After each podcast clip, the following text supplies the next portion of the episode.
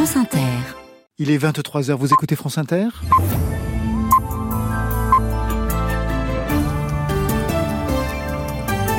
Sans plus attendre, c'est le journal avec Delphine Evenou. Bonsoir Delphine. Bonsoir à tous. Sur le terrain, loin de Paris, avec la France qui se lève tôt, ce sont ces mots. Gabriel Attal dans le Pas-de-Calais avec les inondés. Premier déplacement de Premier ministre dans la foulée de la passation de pouvoir. De l'eau qui gèle sur le sol, de la neige aussi, une partie de la France grelotte et c'est aussi le moment où la solidarité ressort. Combien ont coûté les catastrophes naturelles dans le monde en 2023 Pareil que l'année précédente, parce que les pays riches ont été moins touchés, notamment le procès des policiers qui ont handicapé le jeune Théo en 2017 lors d'un contrôle. Il a débuté aujourd'hui. Et puis Disney Plus lance demain une série avec une amérindienne sourde et unijambiste.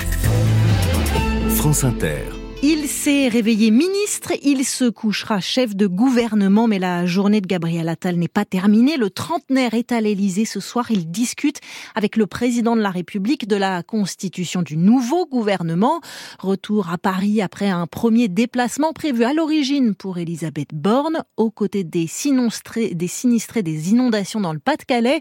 Il leur a promis 50 millions d'euros pour la reconstruction des équipements publics. Reportage à Clermarais, 600 habitants, Maxence Donner le rythme collé à l'actualité, modèle Nicolas Sarkozy, Manuel Valls, pas de journal de 20 heures pour commencer, bien trop classique, raille son équipe. Le voici dans un bar tabac inondé, celui de Christine. Ne vous démoralisez pas. Vous êtes l'incarnation de cette France euh, qui travaille, laborieuse, qui se lève tôt le matin euh, pour accueillir des clients, pour faire vivre tout un village. tout à fait. Vous retrouverez vos clients. J'aimerais boire un café avec vous. Euh, Alors, avec plaisir. Une petite phrase que n'aurait jamais osé Elisabeth Borne. Sa cible est déjà identifiée, les classes moyennes. Avec les élus à huis clos, il dégage une certaine humilité. Même le patron LR des Hauts-de-France, Xavier Bertrand, apprécie. Il vient le jour de sa prise de fonction. Ça, déjà, c'est quelque chose d'important. À côté de lui, dans la petite salle des fêtes, Benoît Roussel mon côté en tant que maire d'Arc, euh, je lui ai fait comprendre euh, en aparté à la fin, voilà, euh, il faudrait pas revenir pour une quatrième ou une cinquième inondation parce que parce qu'on est à bout. Quoi. Une heure et demie sur place, au moins 50 millions pour la reconstruction, la promesse de revenir avec le même ministre de l'écologie. Le destin des uns et des autres compte moins que le destin du pays. Christophe Béchu ignore son sort. Gabriel Attal file à Paris pour dîner avec Emmanuel Macron. Un reportage de Maxence Lambrec, le Pas-de-Calais et le Nord, toujours sur surveillance crue, vigilance orange. Sept départements le sont pour neige et verglas, école fermée dans Lyon demain. Ce matin, une femme sans domicile fixe, âgée d'une soixantaine d'années, a été retrouvée morte à Carpentras à cause du froid. Dans le Rhône, la préfecture annonce le renforcement des maraudes. Les professionnels du social sont parfois rejoints par des bénévoles qui se mobilisent face à ces températures qui chutent. À l'image du chef lyonnais Fabrice Bonneau, il a organisé ce soir une maraude, les petits plats d'un grand chef pour réchauffer les sans-abri. C'est un reportage de Mathilde Imberti. Ça apporte un peu de réconfort.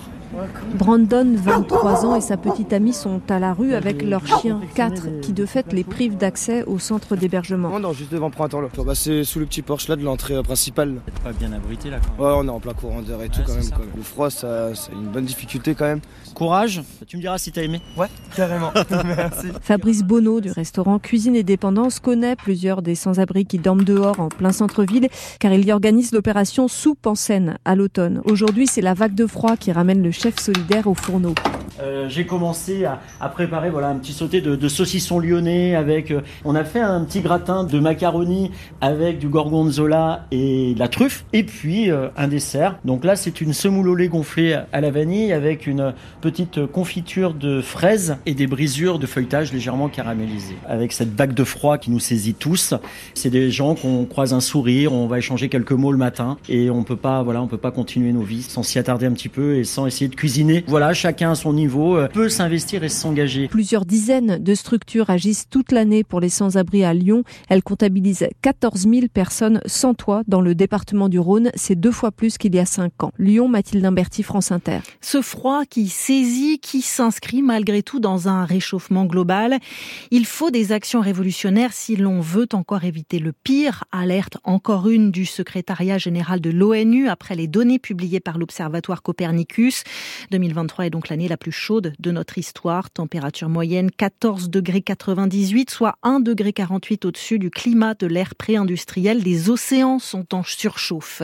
Un dérèglement climatique qui augmente les risques météorologiques, comme les pluies torrentielles par exemple, auxquels s'ajoutent aussi les catastrophes naturelles comme les séismes. Le coût de ces événements extrêmes est stable en 2023, nous dit le réassureur Munich Ré, 230 milliards d'euros. Comment l'expliquer Agnès Soubiran?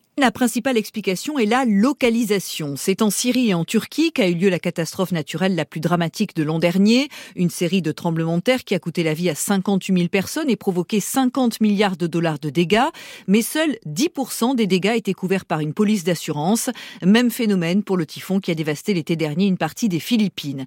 Des catastrophes naturelles plus fortes donc dans les pays pauvres, mais qui coûtent moins cher aux assureurs, que des catastrophes moins importantes dans les pays riches mieux assurés.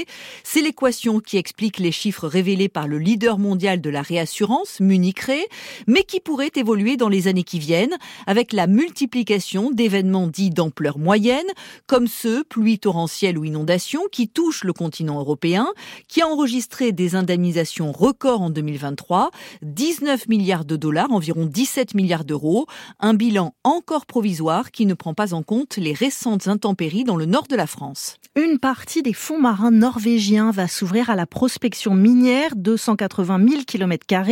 Le Parlement du pays donne son feu vert malgré les conséquences incertaines pour les écosystèmes. L'Équateur est en état de conflit armé interne. C'est un décret présidentiel 24 heures après l'évasion de l'ennemi public numéro un, chef d'un gang de narcotrafic de 8000 hommes. Un plateau de télévision publique a été envahi en direct ce soir par des hommes armés. Scène spectaculaire, bilan inconnu. Salle d'audience bondée à Bobigny, cour d'assises de la Seine-Saint-Denis, pour le premier jour de ce que l'on a appelé l'affaire Théo, jeune grièvement blessé lors d'un contrôle de police à Aulnay-sous-Bois en 2017. Il reste handicapé à vie.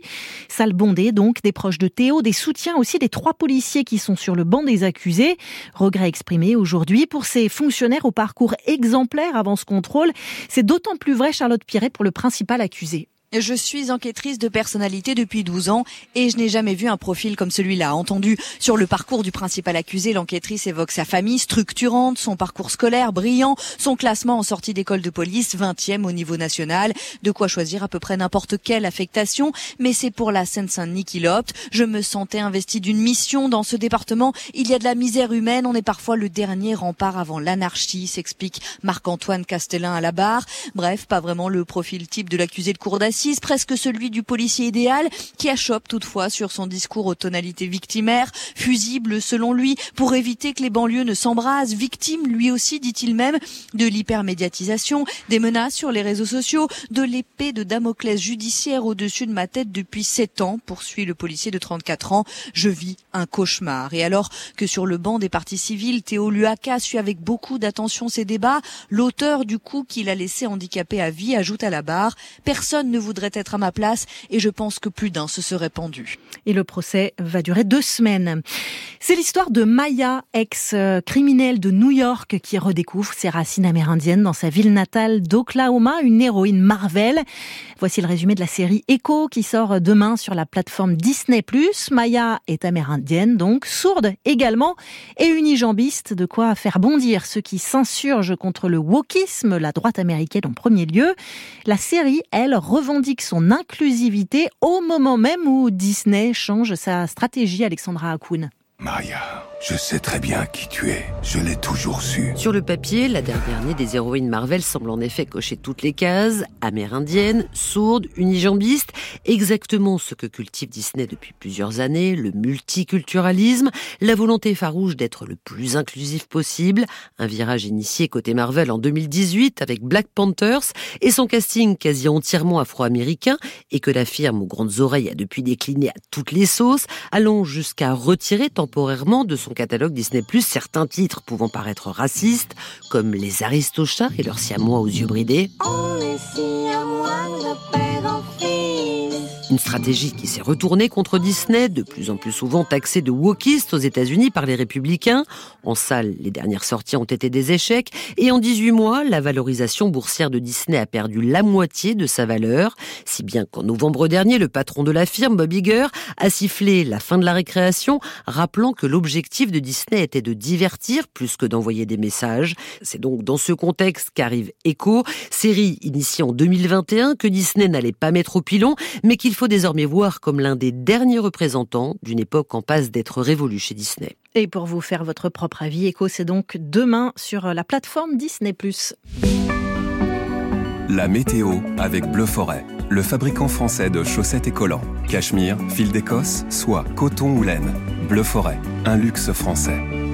Olivier Proust de Météo France. La neige tient et s'accumule dans les plaines alpines et ça va continuer. Isère et Savoie sont en orange, neige et verglas toute la nuit. Demain matin, quelques flocons virevoltent sous les plaques de grisaille dans le quart nord-ouest, des grisailles qui se morcelleront difficilement en journée. L'ambiance sera plus lumineuse dans le nord-est et même très ensoleillée près des frontières. Et au sud, la journée s'annonce perturbée. Des pluies, voire de la neige jusqu'à très basse altitude le matin, de l'Aquitaine au sud Bourgogne et des Alpes à la Corse. Et c'est le retour de la pluie tant attendue en Languedoc-Roussillon. Des pluies continuent l'après-midi et qui se poursuivront jeudi.